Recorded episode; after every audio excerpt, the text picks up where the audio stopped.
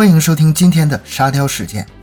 小伙酒驾被查，哀求我九一年的，还是个孩子。交警说，我九三年的。一有钱男子多次偷盆栽放家，精心养护，被抓时辩解：这么好的花，怕被别人养死。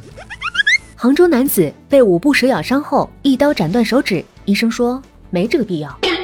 一小伙自断手指碰瓷，分赃四千八百元，为治手指花费上万元。